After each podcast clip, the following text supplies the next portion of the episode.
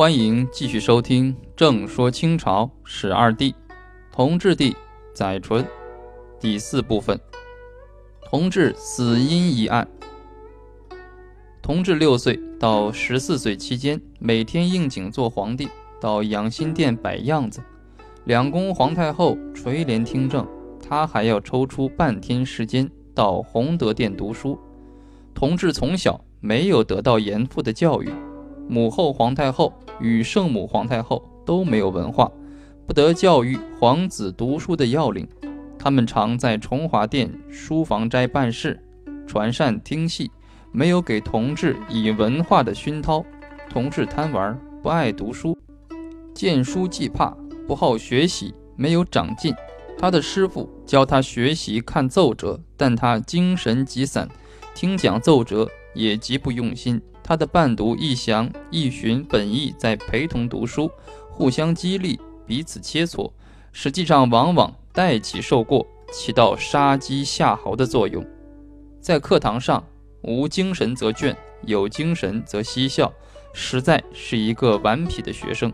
同治到十七八岁的时候，折奏未能读，连在内背大学皆不能熟。同治皇帝就其个人来说，出生在帝王之家，享受着普天之下莫非王土，率土之滨莫非王臣的独尊荣光，过着钟鸣鼎食的生活，没有兄弟竞争便顺利的登上皇帝宝座，这是他人生的喜剧。但是同治也有人生的悲剧，他短暂的十九年就有六大不幸：幼年丧父是为其第一大不幸，童年担当社稷重任。而不能享受正常童真快乐，是为第二大不幸；同圣母皇太后关系不好，是为第三大不幸；婚姻不如意，是为第四大不幸；无子无女，是为第五大不幸；十九岁便早亡，是为第六大不幸。下面简单说一下他的后妃。同治有一后三妃，其中皇后的人选。慈安皇太后喜欢侍讲重启的女儿阿鲁特氏，慈禧皇太后则喜欢员外郎凤秀的女儿富察氏。两宫太后意见不一，要同治自选。同治选定蒙古正蓝旗重启的女儿阿鲁特氏，于是奉两宫皇太后懿旨，同治十一年九月册立阿鲁特氏为皇后。同治十七岁，皇后十九岁，又立富察氏为惠妃。皇后的祖父为大学士、军机大臣塞尚阿，外祖父是正亲王端华。皇后的父亲重启是有清一代唯一的蒙古状元，也是有清一代满洲、蒙古以及汉文或翰林院修撰的第一人。满蒙士林以其为荣。同治九年选侍讲，后充日讲起居住官，再调圣经将军。义和团事起，重启同朝廷勋贵多人信仰。事败之后，随荣禄走保定，住居莲池书院，自缢而死。重启期，瓜尔佳氏在京师陷落时，何门死难。《清史稿·重启传》附《重启期传》记载：重启期，瓜尔佳氏先于京师陷时，欲掘深坑。率子散之大臣宝初及孙员外郎连定、笔贴使连荣、连密、监生连红，分别男女入坑作揖，合门死难。皇后出身于官宦名门，诗书大家，自幼习书达理，性格耿爽，不善阿谀。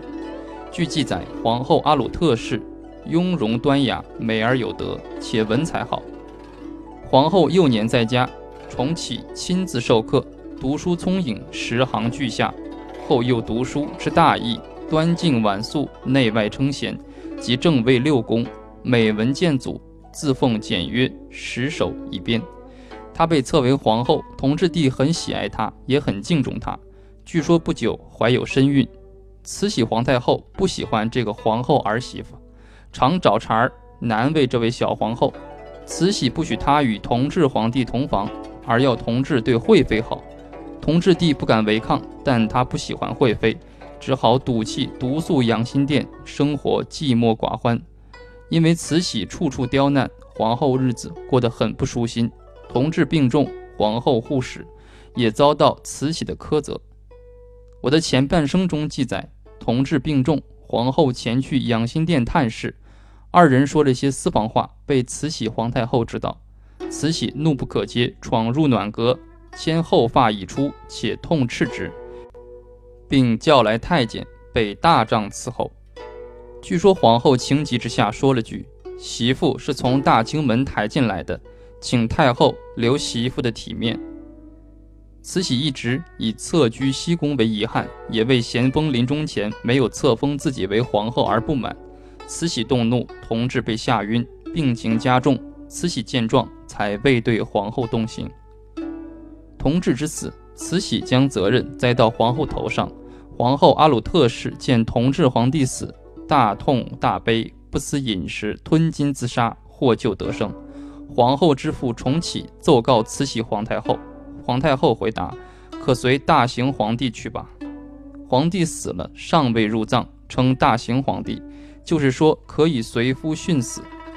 同启将死话告诉女儿，而且慈禧不为同治立嗣，却让同治堂弟兼姨表弟载湉继承皇位，实际上是不为皇后留余地。皇后只有自尽一条路可走。光绪元年二月。同治帝死后七十五天，皇后阿鲁特氏拒而崩逝，年二十二。野史或谓皇后阿鲁特氏怀孕，慈禧恐其生男孩，将来转其大统，自己不能垂帘听政，故逼其死。同治生活放纵，同家庭关系不和谐有关。据说同治既近女色，或着微服野游，有人给他进小说淫词。密细图册，地意沉迷。他常到崇文门外的酒肆、戏馆、花巷。野史记载，伶人小六如、春梅、昌小凤辈皆妖性。又记载同治宠幸太监杜之熙及其姐，有焉杜之熙者，状若少女，帝幸之。之熙有子，故今于池昌也。更引帝与之狎。由是溺于色，见志忘返。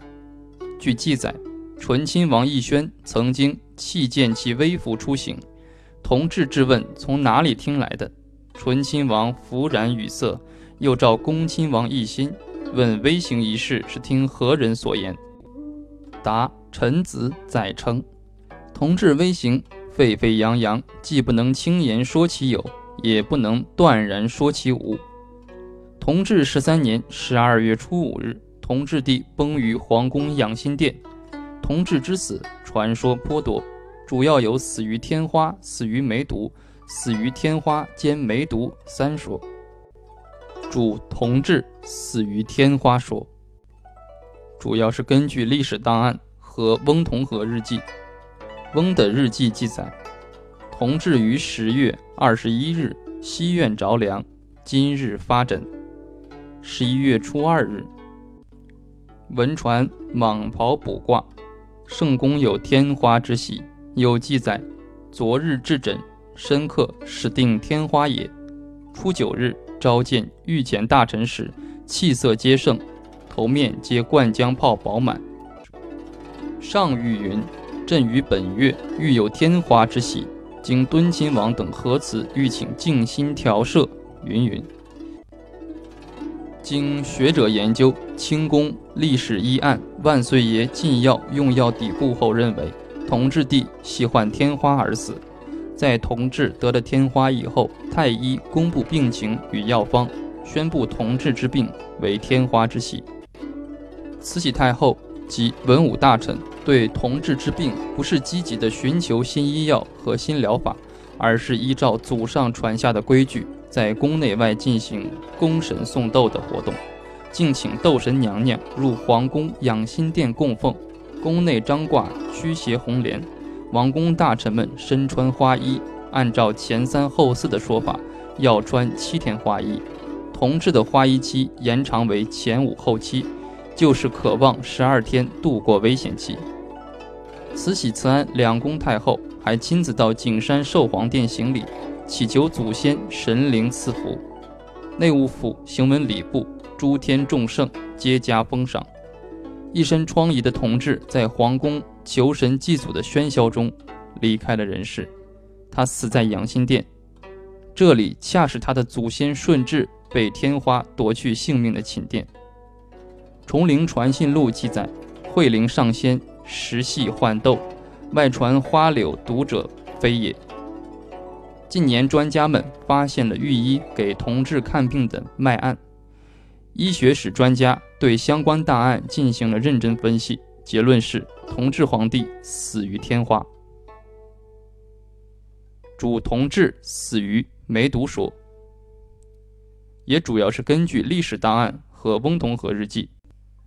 野史中也有载述，《清宫遗文》记载，同治到思昌处致染梅毒。翁同龢日记云：十一月二十三日，武太医李竹轩、庄某于内务府坐处。据云：脉息皆弱而无力，腰间肿处，两孔皆流脓，一流腥水，而根盘甚大，见流向背。外溃则口甚大，内溃则不可言，亦甚为难。二十八日又记太医云：腰间溃如碗，其口在边上。结膏药则汁如见机，丑客如此。某客复结，又留半钟。二十九日再记，见御医为他接膏药几浓，浓以半钟，色白而气腥，慢肿一片，腰以下皆平，色微紫，看上去病已深。李慈铭日记也记载，上旋患痈，相腹结衣，皆脓溃，但他又说宫廷隔绝。时事莫能详也。但清宫史专家指出，清宫的典章制度是非常严格的，皇帝私自从紫禁城里出去寻花问柳是没有什么可能性的。另一种意见却认为，同治重修圆明园计划遭百官反对而失败后，百般无聊，便在太监引导下背负出宫寻欢取乐，使外国人可能已知同治帝之病。如美国公使给本国政府的报告中说，同治皇帝病若以西医及科学方法诊治，绝无不可医治之理，绝非不治之症。然而，同治帝是一国之君，太医开方要经过严审，出于为君者讳，是不能公布病征实情，也不能按病开方，下药不对症，医治无疗效。主同治死于天花兼梅毒说，也主要是根据历史档案与文献资料推断。御医诊断同治的症状是：湿毒趁虚流聚，腰间红肿溃破，漫流脓水，腿痛盘挛，头颈、胳膊、膝上发出窦痈肿痛。这种看法是，同治或先患天花未愈而又染上梅毒。或先患梅毒而又染上天花，两种疾病并发，医治无效而死。民间对于同治皇帝死因有种种说法，清朝官方则保持沉默，不予申辩。因此，同治到底是死于什么病状，成了一个历史疑案。同治死后，慈安皇太后、慈禧皇太后即召敦亲王奕从、恭亲王奕欣。醇亲王奕轩、辅郡王奕惠、惠郡王奕祥、贝勒、载治、载成、恭奕默、御前大臣伯颜那摩户、奕匡、景寿、军机大臣宝军、沈桂芬、李鸿藻、内务府大臣英贵、崇伦、奎龄、荣禄、明善、贵宝、文熙、执洪德殿徐同、翁同龢、王庆祺、南书房黄玉、潘祖荫。孙怡经、徐溥、张家相入，奉懿旨，以醇亲王之子载湉，既是同治的堂弟，又是同治的姨表弟，入继文宗为四皇帝。《清史稿穆宗本纪》论曰：“冲灵既作，母后垂帘，国运中兴，十年之间，盗贼铲平，中外易安，非服公府一体，将相协和，何以真资？”同治年间，机遇难得，内处太平军与义和团两大社会动荡之间，外处英法联军与八国联军两次入侵之间，太后垂帘，亲王议政，公府一体，尚能协和，推行新政，有一定的成效。